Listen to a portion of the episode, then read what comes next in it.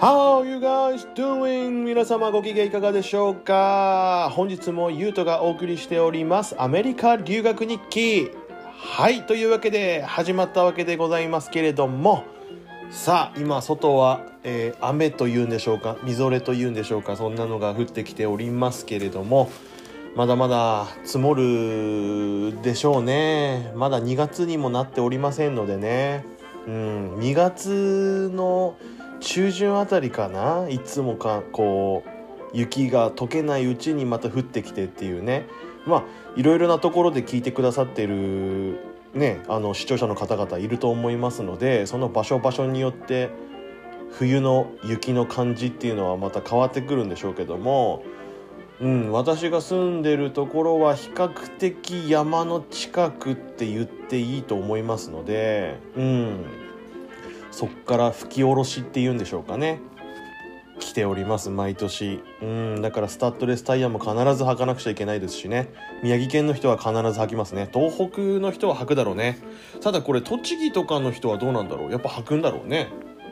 東京とかになっちゃうと結構ね毎回雪降ったとかっていうとスリップ事故多発しちゃっておりますけどもね。そりゃそうだよね。東京の人なんかさ雪なんて積もるの1年に1回あるかないかぐらいじゃないの。そこでねあのスタッドレスタイヤを用意するっていう考えにはならないと思いますからね。うんしょうがないと思いますけども皆様運転お気をつけて歩くのもですね滑っちゃって骨折したって言ったらもう笑い話じゃないのでお気をつけてあの外出してください。はい、えーというわけでですね大変ありがたいことに本日もあのメールが届いておりましてそちらの、えーメールの方読んでいきながらコメントしたいと思っております。なかなかこの方長文で送ってきてくださって大変ありがたく思うんですけれどもね。はい。ちょっとじゃあゆっくり読んでいきたいと思います。えー送ってきた来てくれた方のラジオネームは味噌汁太郎さんという方でございますね。この方初めてだと思います。ありがとうございます。それではお聞きください。えー、ゆうとさんこんばんは。こんばんは。えー、味噌汁太郎と申します。はい。いつも楽しくラジオを聞いています。ありがとうございます。はい。ゆうとさんアメリカや台湾と比べて日本を客観的に考えたりすることはありませんか？なるほどね。日本っていう自分の国を客観視することはないですかっていうことなんですけれどもこれはもちろんありますよ。うん。あのー、でしょうね。日本が一番優れてるとももちろん思ってないですし逆に日本のここがいいよねっていう思うことも多々あるので、まあ、そういった時にやっぱり普通の一般の日本人の方たちからしたら海外に出ている時間が多分長いと思うので多分注目するところとかっていうのも他の人と比べたらちょっと違ってくるのかなっていうふうに考えることは結構ありますね。はい。うんうんうん。えー私は生まれが韓国なのでほう。韓国と比べて日本はこうだなぁと考える場面が多く。なるほどね。韓国の方韓国の方なんだったらこれ味噌汁太郎じゃなくてなんかねあのスンドゥブスンドゥブ太郎とかって言った方が良かったんじゃないの？チゲ太郎とか。わかんないけど。まあいいでしょう。味噌汁太郎さんということでね。はい、えー私は生まれが韓国なので韓国と比べて日本はこうだなと考える場面が多くはい。昨日スパイダーマンノーウェイホームを見てきたんですがああ多分これ上映してるやつですね。これを日本はどうして1月7日公開にしたのか意味が分かりませんでした。はいはい、えー世界的には12月17日公開の映画です。なるほどね。はい、えーネタバレになりたくないので多くは言えませんが はい。えー映画の中の街中のイルミネーションの感じとかクリスマスっぽい雰囲気とかあーなるほどね。そういうのがあったと。あの劇中にね。はい。絶対絶対年末とかに見るやつやんと怒りが止まりませんでした。なるほどね。あこれについてちょっと後で説明しますけども。はい。ちゃんと理由があります。韓国は国民的にヒーローものが大好きではい。アイアンマンはじめアベンジャーズシリーズを見ていない人はいないです。ああっちでは人気なんですね。ヒーローものが。マーベルとかですね多分ね。えー、日本もスパイダーマンはソニーであったり USJ の影響もあり好きな人は多いように思いますが、はい、キャプテンアメリカ？ブラックウィドウ？何それ？っていう感じなんですね。それがアベンジャーズなの？みたいなね。うん。みたいな人が多くて、すごくすごく悲しいです。なるほど。日本の人はあんまり、あの、ヒーローものは人気がないっていう風に言ってますね。はい。えー、とりあえず、韓国と日本と比べて、えー、映画の好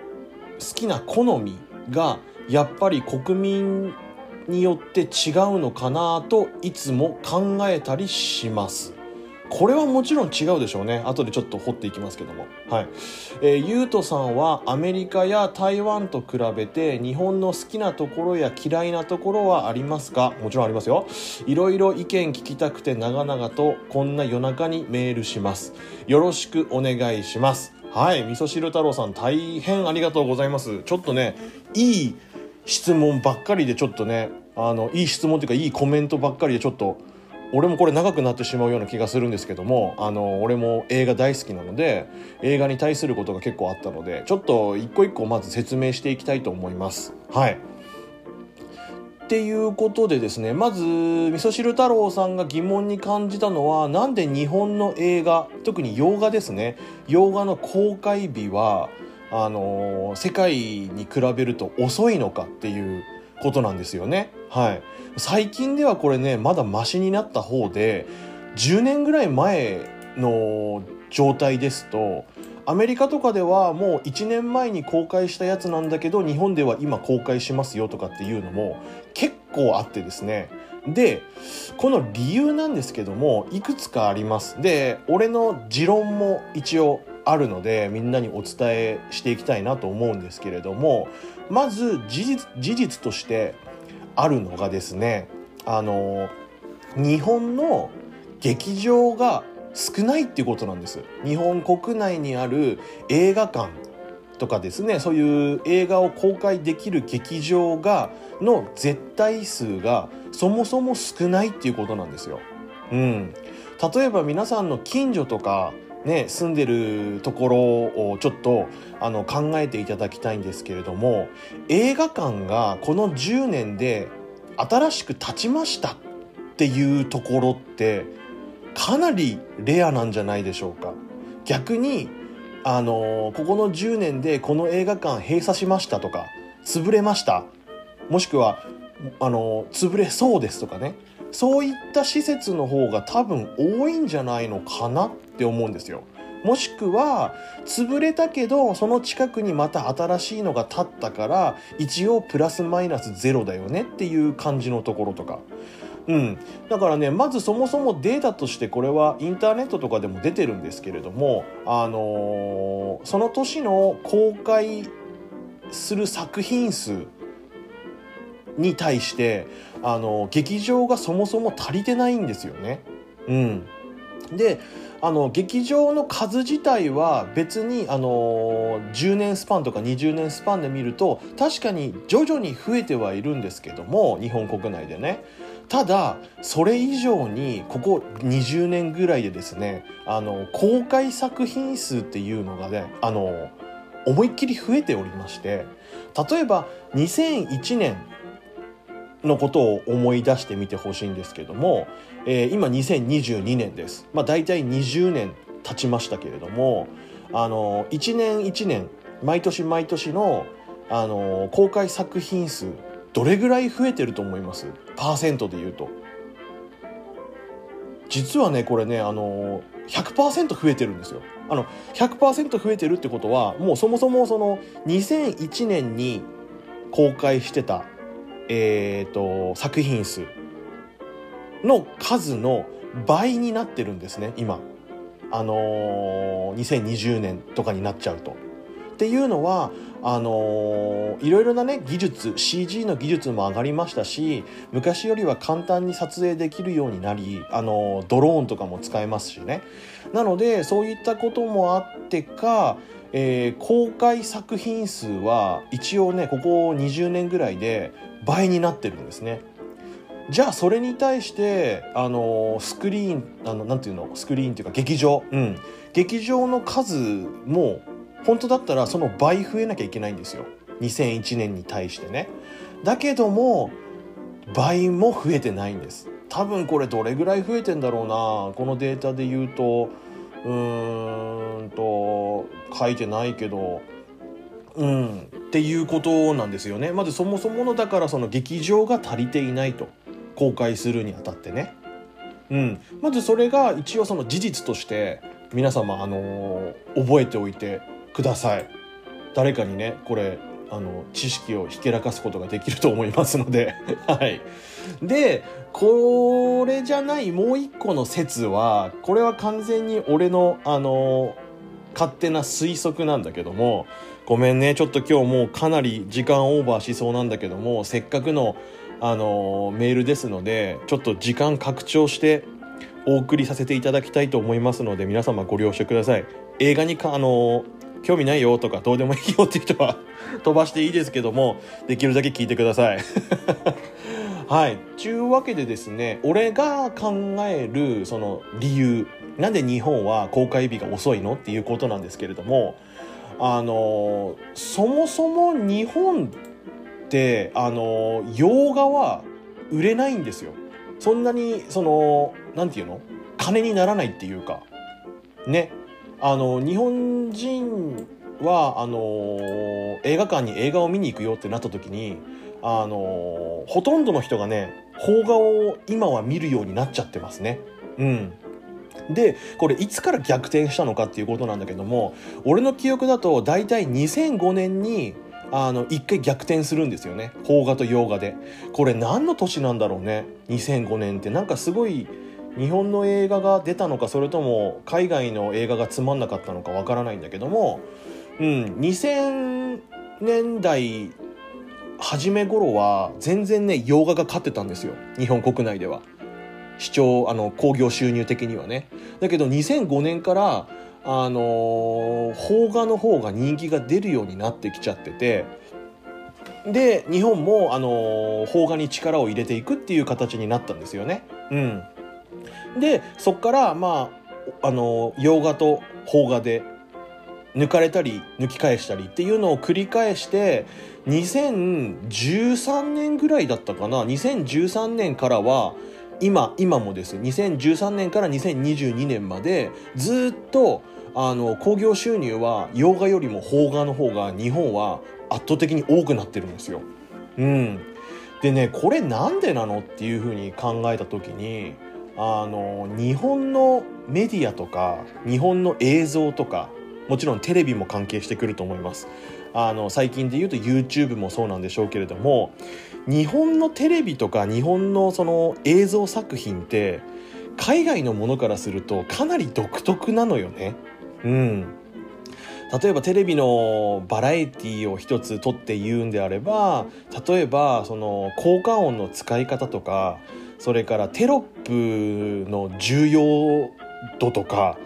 あの日本のテレビはテロップをかなり使うんですよ。でその人が実際に言ってなくても口が動いてなくてもテロップと音声であたかもその人が言ったようにちゃあのうまく編集するとかですねあの結構そういうところが俺は気になるんですよね。うん、でこれ結構台湾とか韓国の方からしても多分納得すると思うんですけれども日本のテレビって多分自分のね他の母国のテレビからするとそんなに多分笑えないと思うんですよ。あっちの人からするとね。ただ日本人としては、まあ、日本のテレビは面白いから見るんだろうしあの笑いの起き方とかそれからなんかその驚き方とかっていうのも一番自然で分かりやすいけどなって多分思うと思います。うん、でこれにはあの日本のテレビの秘密がありまして日本のテレビの秘密っていうか、まあ、日本人の秘密でもあるんでしょうけどもあの今度今日でもいいので日本のバラエティ番組とかを見るときにちょっと注意して視聴してもらいたいなっていう箇所があるんですけれどもあのですねうんと客席の笑い声とかそれから客席の驚く声とか「えー」とか「あはははははは」とかあれ全部効果音なんですよね。うん、全部 PA さんがあれボタン1個押して笑う時は笑うようにするしで驚く時には「えー」みたいななるし。それ全部作られた音声なんだよっていうことをあの意識して見てみると日本のテレビがいかに作られたものかっていうのがね多分理解できるんじゃないかなっていうふうに思うんですよ。うん、でこれは実はその悪いことじゃなくてかなり戦略的で効果的なあのテクニックだと思うんですけれども特に日本人の国民性であると思うんですけれども同調意識というか、うん、周りのみんなと同じように考えたいし同じ意見を持ちたいっていうあの何て言うんでしょうステレオタイプじゃないんですけどもそういった傾向が実際日本人の方々には多分あると思うんですよね。うん、なのでその効果音で笑い声を入れることによってそこまで面白くないんだけれども笑いやすくしたりとかですね。でそこまでびっくりするような映像じゃないのにあのえー？とかって言われると自分もそう思わなきゃいけない？みたいなね。そういったところで同調意識を煽ってあの世論を動かすとかですね。そういったのが日本はうまいなっていう感じはします。あのいろいろな国のテレビを見てですけれどもねはい日本のテレビでいろいろ言えることっていうのはこれ以外にもいろいろありますけれどもまずそもそも CM が多いってことですよね。うん、これは日本の方でもあの日本のテレビ CM 多いなって思う方もいるでしょうけども韓国とかでは確かね1時間に5分間だけしか CM の時間ってないんですよ。その番組と番組の間そのああの一つの番組が終わるまでは CM は流れないんです。で次の例えば7時から8時までの番組があったとしたらそのつなぎの部分のところでしか CM って流れないんですよ。うん。日本の CM の入れ方ってさ汚いよね。あの今これからだっていう時に CM バチーンって入れてくるでしょ？まあそれも一応作戦ではあるんでしょうけどもうん俺から言わせるとちょっとなんか日本のテレビレベル低いなっていうふうにちょっとねなんか思ってしまうんですよねそういう時に。まあこの中でね聞いてくださってる人がいてねにあの日本のテレビに携わってる人ももちろんいるかもしれませんのであのあんまり悪口は言えませんけれどもなんかねそう思ってしまうんですよね。あとはですね圧倒的に地上波のチャンネル数が少ないっていうところですよね。うん、でチャンネル数が少なければ少ないほど世論って操作しやすいんですよね。うん、だからそれも俺はあんまり良くないなって思っちゃうところではあるんですけれども、うん、っていう感じでしょうかね。なんかすんごい喋りたいこといっぱいありますね。なんかもう20分近く喋ってますけど多分俺これ40分ぐらいまで喋っちゃいますね。まああのあの視聴者さん御礼ということであの喋らせていただきますけれども、う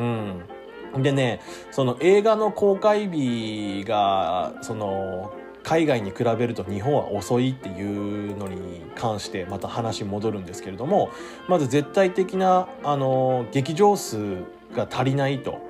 いう話を一応事実としてしましたけれどもそれにプラスアルファして俺のさっきのあの話したことに関連づけて俺の持論なんですけれども日本人ってどういう時にあの映画館に映画を見に行きますって質問されると多分ほとんどの人がみんなが面白いって言ってたからって言うはず言うはずっていうか言うと思うんですよね。あの中にはねあの映画ファンがいて昔からこのシリーズは見てるからこれは必ず劇場で見なきゃいけないんだよねっていう人ももちろんそれはいますけれどもじゃあなんであの「鬼滅の刃」があんなに流行ったのっていうところなんですよ。うん、だっておじいちゃんおばあちゃんとかさおじさんおばさん世代ってさ漫画なんか見ないじゃない。でもあんなに流行った理由って結局はテレビとか世論なんですよね。あれめっちゃ面白いらしいよとかいろいろなみんなのレビューを参考にした上で劇場まで足を運ぶんですよ。ほとんどの日本の方ってね。だからそれを利用したいっていうのもあります。例えば、あの、洋画をね、用意ドンでアメリカと日本と韓国と同時に公開したとします。だけど、初日にたくさん入るのは多分韓国だったりアメリカだったりするんですよ。日本は初日から爆発的にあの興行収入が伸びるってことはほとんどないと思うんですよね。っていうのは海外の皆さんの意見を聞いてからこの映画は面白いのか面白くないのかっていうところからあの情報を集めてから見たいんですよね。なのであのそこを映画のねあのプロデューサーたちも多分ね日本のスタッフたちも分かってるっていうのもあってじゃあまずこの映画は面白いのか面白くないのかっていうのをまず海外の皆さんに判断してもらおうと。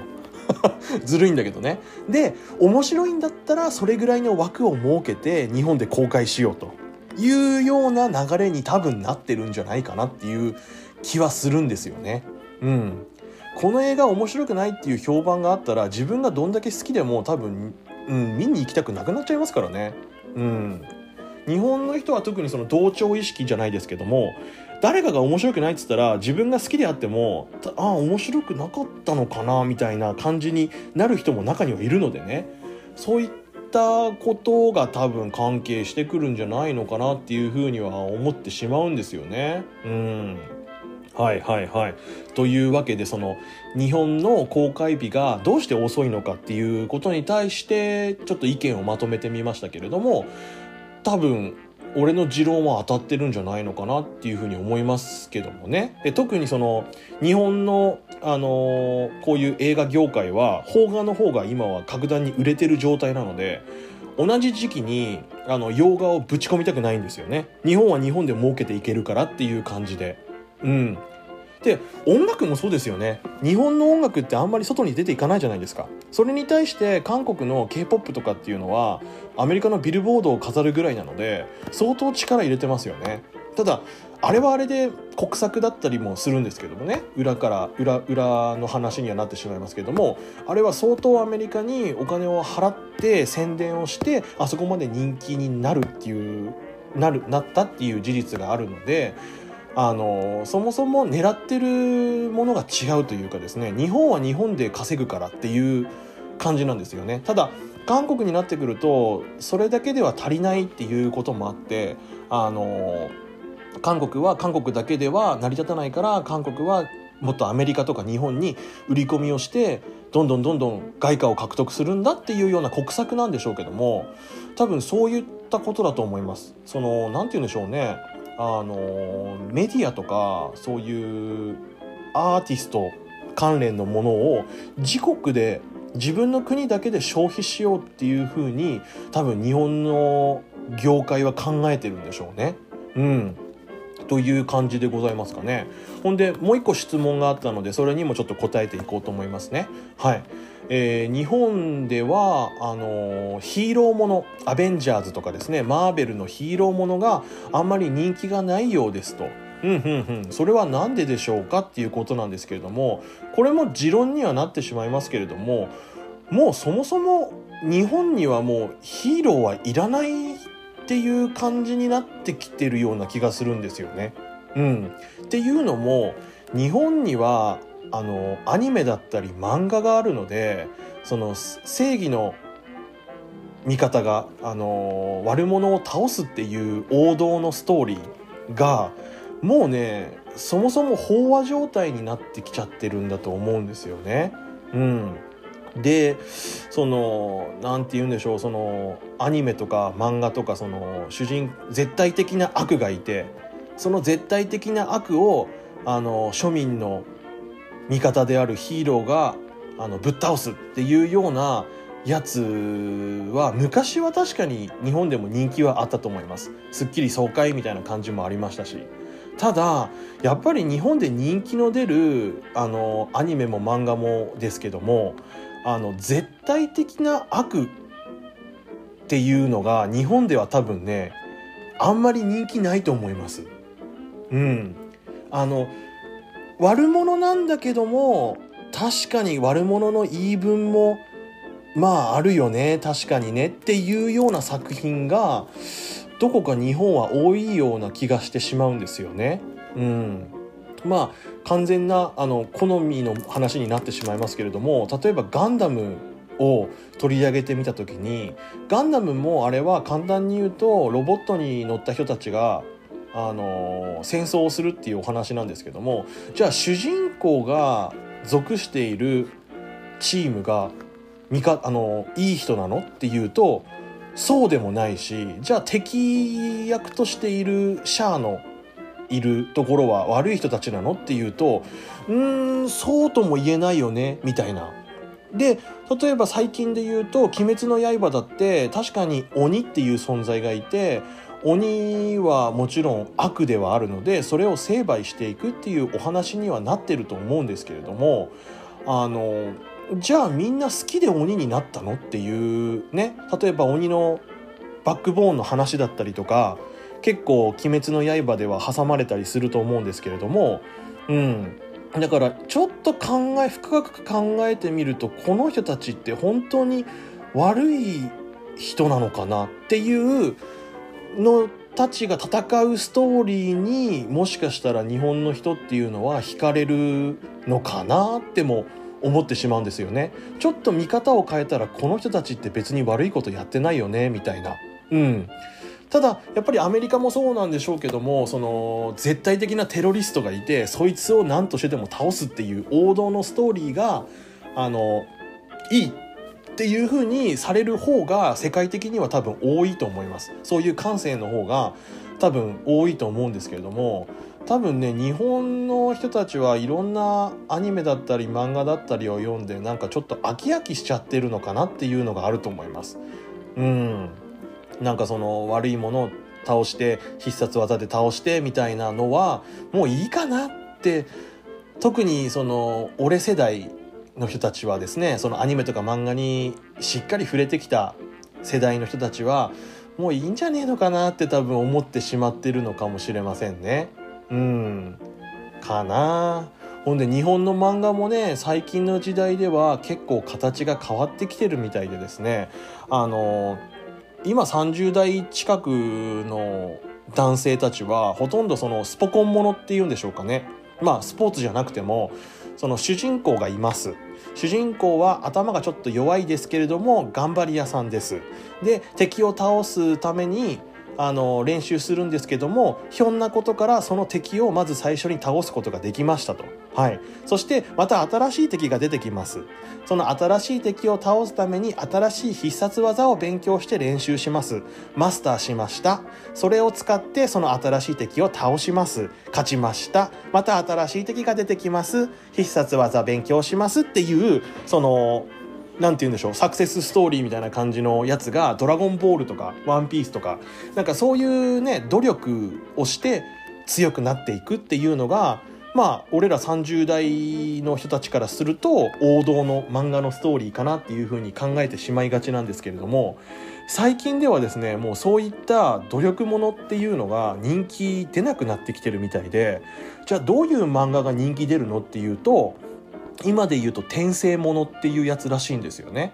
で転生ものってどういうことかっていうとそもそも主人公はあのー、もうとんでもない力を持ってると初めの第1話からね。で別に練習とか辛い思いしなくってもあの敵をなぎ倒していけるっていうような主人公の方がなんだかね今は人気が出るらしいんですよね。うん